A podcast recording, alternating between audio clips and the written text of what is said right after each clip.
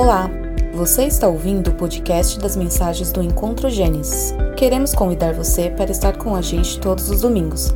Para mais informações, acesse encontrogenesis.com.br. Centrados no Evangelho, amando Deus e amando pessoas. Daniel, integridade diante do Senhor da história. Semana passada nós introduzimos o capítulo 7 de Daniel, né, lemos os versos 1 a 8, e hoje vamos estar dando prosseguimento à, à narrativa desse capítulo que é simplesmente formidável, um capítulo a qual tenho convicção está falando de uma forma muito direta aos nossos corações, que é o capítulo 7. Hoje vamos ler dos versos 9 a 14. Então, você que está acompanhando, está anotando, faça isso, porque eu tenho certeza que o Senhor vai continuar ministrando aos nossos corações a, a partir desse capítulo 7. Vamos ler o, cap, o capítulo 7, vamos ler dos versos 9 ao verso 14. Diz assim: Continuei olhando até que foram postos uns tronos, e o ancião de dias, se memorize bem isso, ancião de dias, e o ancião de dias se assentou. Sua roupa era branca como a neve, e os cabelos da cabeça eram como a lã pura. O seu trono era chamas de fogo, e as rodas do trono eram fogo ardente os pentecostais piram. Um rio de fogo manava e saía de diante dele. Milhares de milhares o serviam, e milhões de milhões estavam diante dele. Foi instalada a sessão do tribunal e foram abertos os livros. Continuei olhando por causa do som das palavras arrogantes que o chifre proferia. Fiquei olhando e vi que o animal foi morto e o seu corpo foi destruído e entregue para ser queimado. Quanto aos outros animais, foi-lhes tirado o domínio, mas foi-lhes dada a prolongação de vida por um prazo e um tempo. Atente-se a isso. Eu estava olhando nas minhas visões da noite, e eis que vinha com as nuvens do céu alguém como um filho do homem. Ele se dirigiu ao ancião de dias e, e o fizeram chegar até ele. Foi-lhe dado o domínio, a glória e o reino, para que as pessoas de todos os povos, nações e línguas o servissem. O seu domínio é domínio eterno, que não passará, e o seu reino jamais será destruído. Se eu perguntar aqui, quem seria esse ancião de dias? Muitos aqui iriam dizer de bate-pronto quem é essa pessoa. Livro de Daniel, esse capítulo especial, por ser algo mais apocalíptico, deixa algumas coisas que para nós ainda é, é, é, conseguimos identificar, conseguimos é, é, dizer o que significa. E aí eu me recordo, preparando essa exposição, de um comentário que eu li do Dr. John Barton, é, ele fala sobre o senso de tensão interna do gênero apocalíptico com as seguintes palavras: Sabemos que uma passagem que começa: As estrelas cairão do céu e o sol cessará de brilhar, a lua tornar-se-á como sangue e fogo misturado com granizo cairá dos céus, provavelmente não prosseguirá com as palavras. No resto do país haverá intervalos de sol e chuvas esparsas. Na nossa transição, irmãos, à literatura apocalíptica, a verdade por trás desse dito ele é muito útil. Por quê?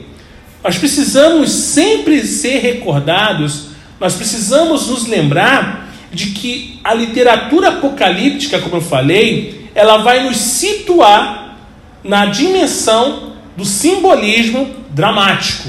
Assim como uma grande obra de Shakespeare. Tá? E na primeira visão apocalíptica de Daniel, aqui no capítulo 7, nós já podemos observar quatro animais emergirem de um mar escuro em oposição a Deus. Esses animais terríveis, eles eram símbolos de quatro reinos sucessivos. O último deles sendo sobretudo arrogante na sua rebelião contra o reinado eterno de Deus. Temos vivido dias bem estranhos. Se a gente parar e observar o que estamos lendo com a nossa realidade, a gente consegue ver algumas coisas que não são tão distantes da nossa realidade. Mas agora, gente bonita e fofinha de Deus, nós chegamos à segunda metade da visão de Daniel. E aqui, o animal ele vai ser morto e qualquer poder que os quatro animais tenham vai ser tirado, tá? Mesmo que a presença deles continue a ser sentida por um período de tempo, como lemos.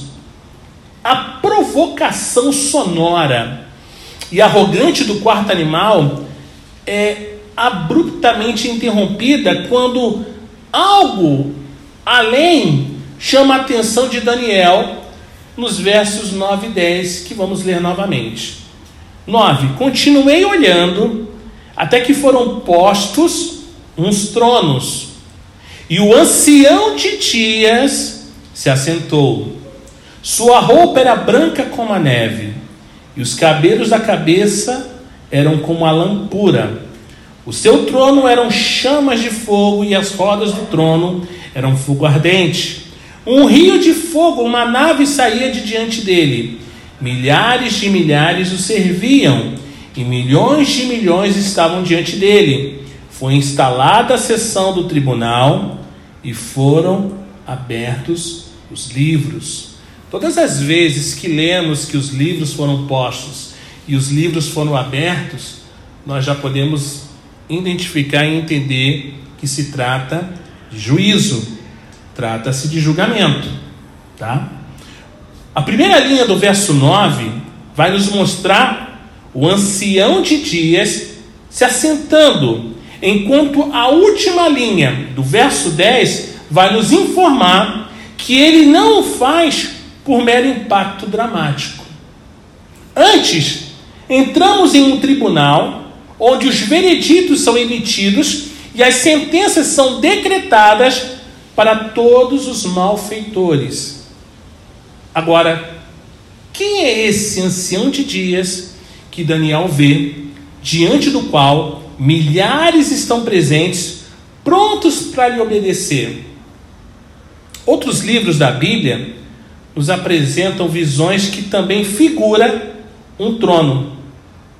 Lá em Isaías, em Ezequiel, e em cada caso o trono significa, é um símbolo do governo, do domínio e da autoridade exclusivos de Deus. Então, o ancião de dias é isso. É ele.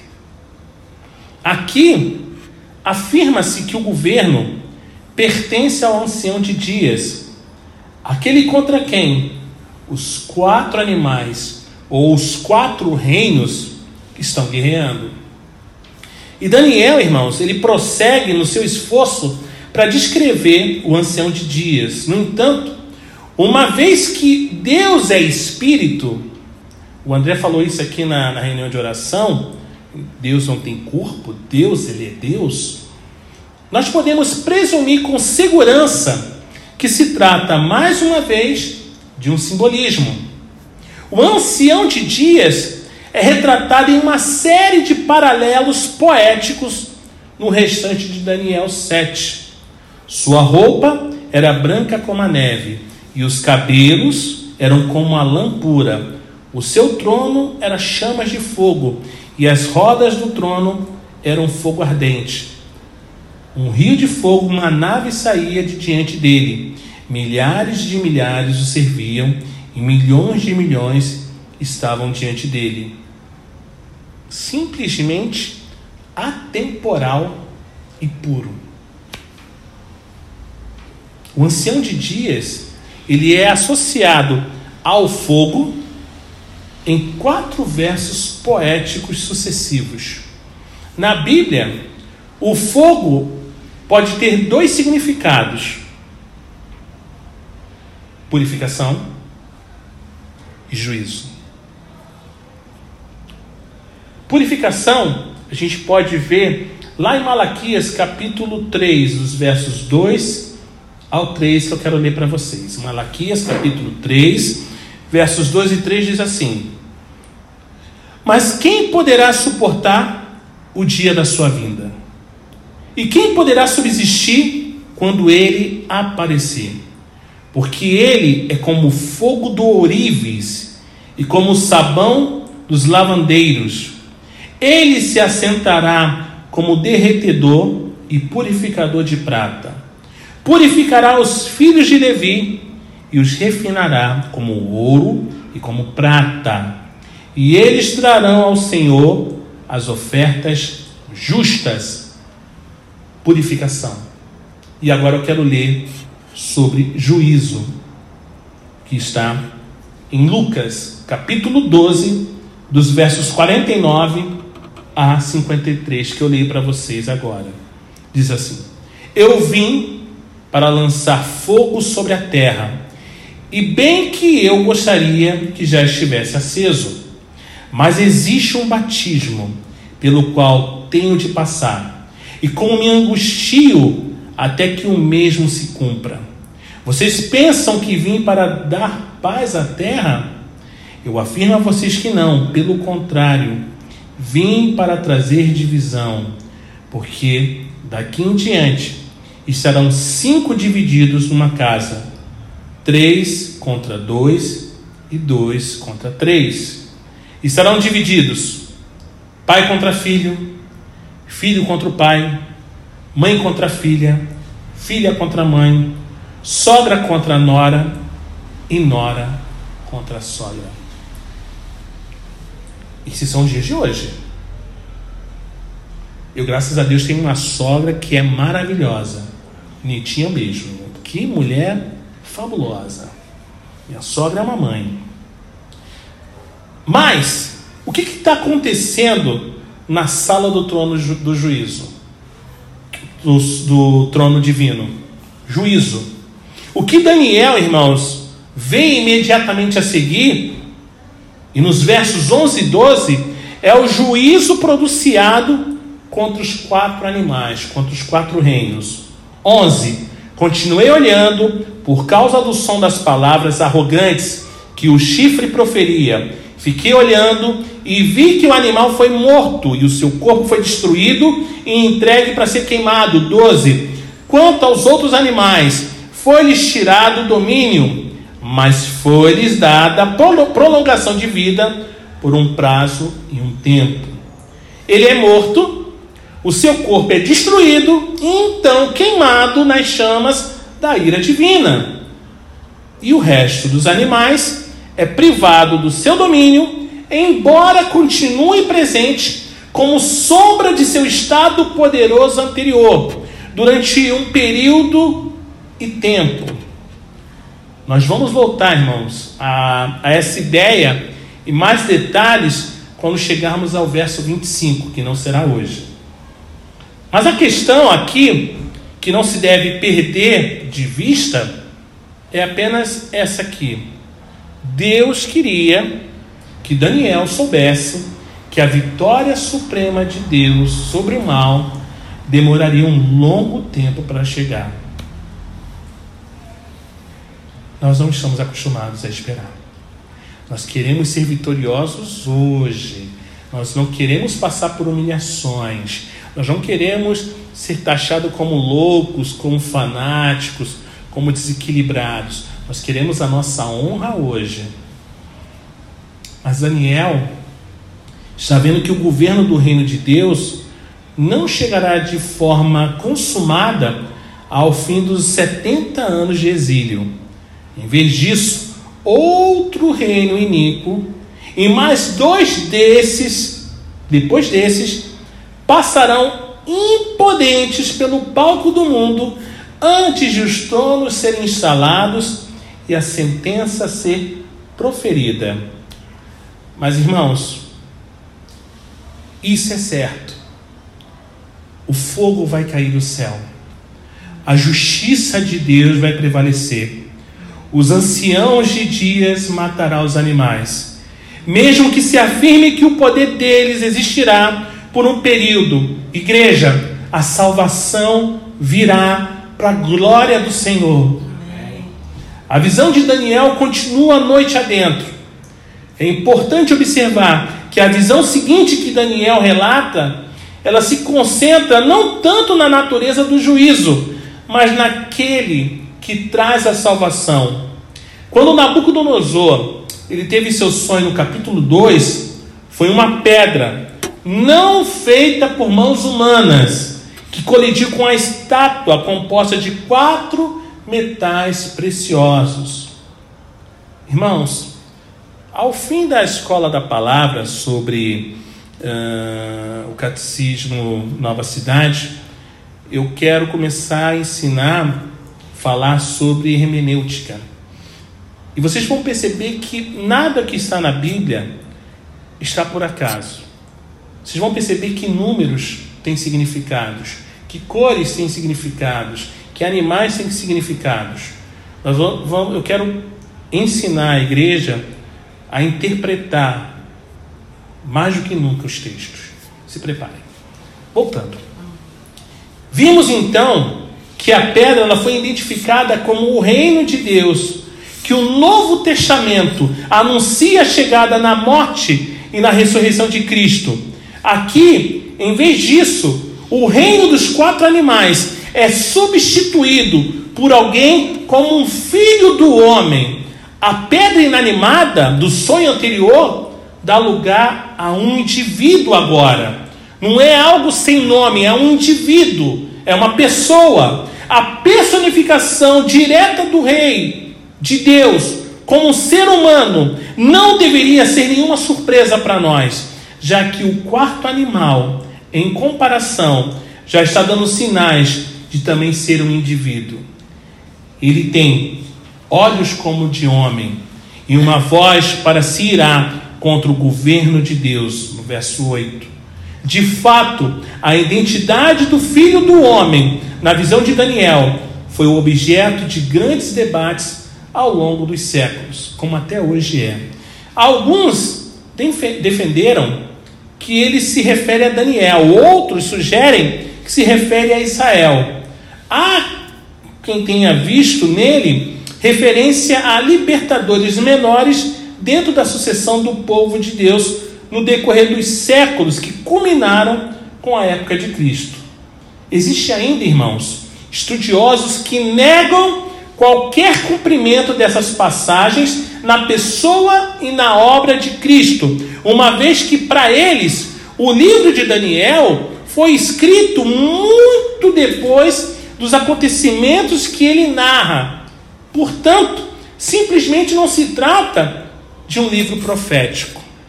Para esses estudiosos, a morte e a ressurreição do nosso Senhor Jesus Cristo não podem ser, segundo as próprias Escrituras, elevadas ao status de núcleo interpretativo unificador das Escrituras Alguns cristãos dispensacionalistas, o que é um dispensacionalista?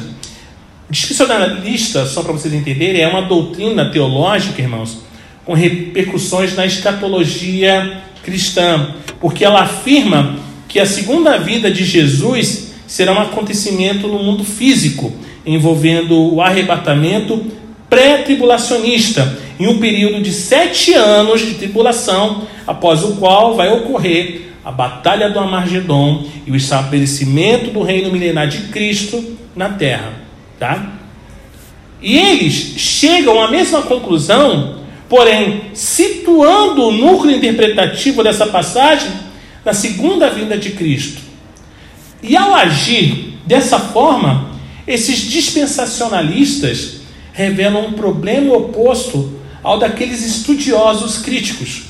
Enquanto esses irmãos, ao deixar de enxergar nessa passagem uma referência à morte e à, e à ressurreição de Cristo, veem nela uma referência de algo ocorrido antes desses fatos. Aqueles veem nela uma referência a algo que ainda ocorrerá, e nós sabemos que não. Porém, no Novo Testamento, o termo Filho do Homem é escolhido por Jesus para se referir a si mesmo. E essas são só as referências do Evangelho lá em Marcos. Eu não estou nem abrangendo outros livros. Eu vou me ater apenas ao Evangelho de, de Marcos. Depois, se vocês quiserem ler, vocês podem ler Marcos 2, Marcos 8, Marcos 9, e assim vai que você vai ver a referência Filho do Homem, tá? E os apóstolos veem Jesus como cumprimento das promessas no texto de Daniel 7. Então, nós devemos permitir que as Escrituras interpretem as Escrituras. E, e fazê-los nos indica de forma bastante firme, clara e objetiva que o Filho do Homem é o Senhor Jesus. E para testar a ideia de que Cristo cumpre essa visão apocalíptica, vamos tentar, eu lanço aqui para os irmãos, duas questões. São simples, vocês podem responder tranquilamente. Primeira questão: onde mais na história humana vemos o ancião de dias assentado no trono e pronunciando juízos sobre os reinos desse mundo, como vemos nessa visão? Segunda questão, também simples. Quando é que um filho do homem vem diante do ancião de dias para receber um reino perene que inclui o domínio sobre todos os povos, nações e línguas, como sugere a visão? Simples. Para ambas perguntas, são extraídas as respostas de um livro. Vamos ler Daniel 7. Vamos ler os versos 13 e 14. Diz assim: Eu estava olhando nas minhas visões da noite, e eis que vinha com as nuvens do céu alguém como um filho do homem. Ele se dirigiu ao ancião de dias e o fizeram chegar até ele. Foi-lhe dado. Tem alguma versão diferente? De repente está assim: foi-lhe vendido ou foi-lhe negado? Eu acho que não, né? Foi-lhe dado o domínio, a glória e o reino, para que as pessoas de todos os povos, nações e línguas o servissem. O seu domínio é domínio eterno, que não passará, e o seu reino jamais será destruído. O Salmo de número 2, gente bonita e fofinha de Deus, fornece uma boa resposta à nossa primeira pergunta também. Nesse salmo, enquanto as nações do mundo se rebelam contra Deus, nós lemos que Deus se assenta nos céus e faz o que? Alguém lembra? Ele ri. Imagina a risada de Deus, rindo de tudo isso enquanto pronuncia sobre elas um veredito de condenação, dizendo: Quanto a mim, estabeleci meu reino em Sião, meu monte santo. Em várias ocasiões, irmãos, os autores do Novo Testamento recorrem a esse salmo e afirmam que ele fala de ninguém menos que Jesus. A segunda pergunta que trata do comparecimento do Filho do Homem diante do ancião de dias para receber um reino perene e universal, também tem conexões com a morte, a ressurreição e a ascensão de Cristo. O cumprimento mais plausível do Filho do Homem vindo diante do ancião de dias para receber um reino eterno não pode ser situá-lo no fim da história humana. Em vez disso, irmãos, devemos entendê-lo como tendo ocorrido no momento da ascensão do Senhor. Esse foi um momento na história humana em que os reinos desse mundo foram derrotados, ainda que com a sombra de seu poder existindo por um período prolongado, como lemos. Esse foi o ponto na história humana em que Jesus entrou nos céus, compareceu diante do ancião de dias e recebeu um reino que exigia a aliança de todos os povos, nações e línguas. Esse foi um momento em que ele se assentou à direita do Pai e começou a reinar. Esse foi o momento em que Deus, em Filipenses capítulo 2, do verso 9 ao 11, diz: Por isso também Deus o exaltou sobremaneira e lhe deu um nome que está acima de todo nome, para que ao nome de Jesus se dobre todo o joelho, nos céus, na terra e debaixo da terra, e toda língua confesse que Jesus Cristo é Senhor, para a glória de Deus Pai, o exaltou grandemente e lhe deu um nome que está acima de todo nome, para que ao nome de Jesus todo joelho se dobre no céu e na terra e debaixo da terra, e toda língua confesse que Jesus Cristo é Senhor para a glória de Deus Pai. Aleluia! Tem que vibrar com isso, porque Deus deu um nome que é sobre todo nome, irmãos. E Jesus, ele predisse tudo isso ao se referir a Daniel 7. No momento culminante do Evangelho de Marcos, Jesus afinal reconhece aquilo que o Evangelho vem insinuando durante 14 capítulos: o fato de que ele é o Cristo e o Filho de Deus. Mas Jesus, ele não para por aí. Jesus disse, lá no Evangelho de São Marcos, capítulo 14, os versos 62 a 64 o seguinte: Jesus respondeu: Eu sou. E vocês verão o Filho do homem sentado à direita do Todo-Poderoso e vindo com as nuvens do céu. O sumo sacerdote, rasgando as suas vestes, disse: Porque ainda precisamos de testemunhas. Vocês ouviram a blasfêmia. Qual é o parecer de vocês? E todos o julgaram réu de morte. Eu sou, e vereis o filho do homem assentado à direita do poder, e vindo com as nuvens do céu. E o sumo sacerdote rasgou suas vestes e disse: De que outras testemunhas precisamos? Ouviste a blasfêmia? Qual é a vossa decisão? E todos os condenaram como merecedor de morte.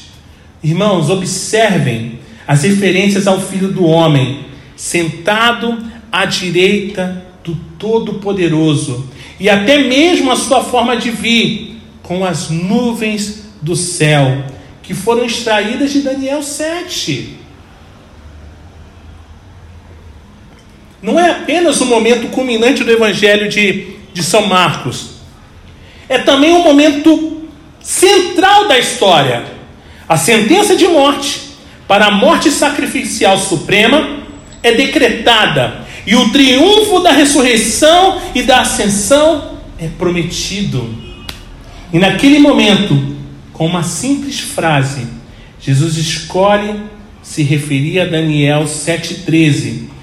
Quando veio o tempo da ascensão ao céu, Jesus falou da autoridade que Deus lhe havia dado com base em sua morte e ressurreição no Evangelho de São Mateus, capítulo 28, dos versos 18 a 20, que leio.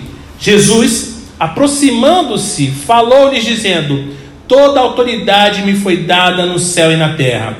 Portanto, vão e façam discípulos de todas as nações, batizando-os em nome do Pai, do Filho e do Espírito Santo, ensinando-os a guardar todas as coisas que tenho ordenado a vocês. E eis que estou com vocês todos os dias até o fim dos tempos.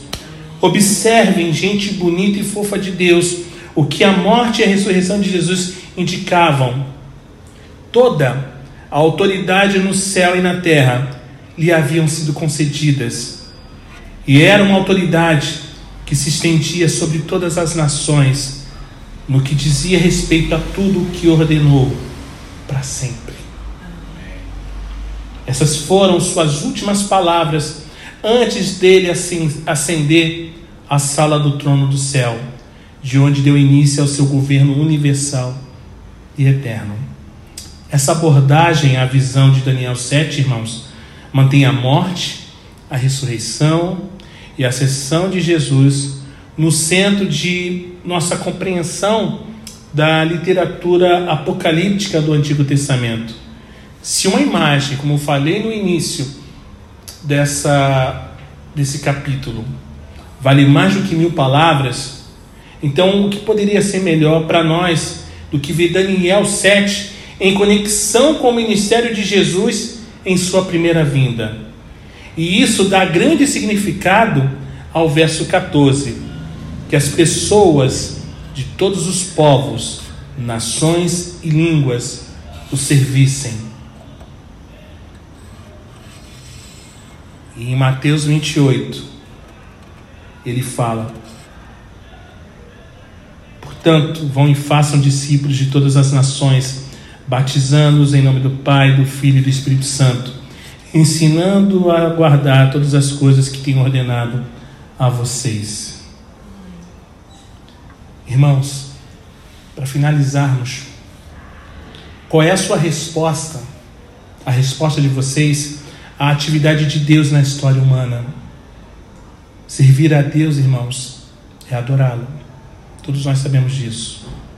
Mas eu questiono a todos aqui nessa hora: você o adora? Você já dobrou os joelhos diante dele? Você está seguindo a ele mesmo? Você vive sob Sua palavra? Você está levando a sério as últimas palavras dele antes de sua ascensão? Você está comprometido a torná-lo conhecido até os confins da terra, irmãos? Se realmente aprendemos o sentido e o significado de Daniel, capítulo 7, os versos 13 e 14, a nossa resposta será sim para todas elas. E se essa é a sua resposta, o restante de Daniel 7 vai começar a lhe mostrar o que você pode esperar. Que Deus nos bendiga.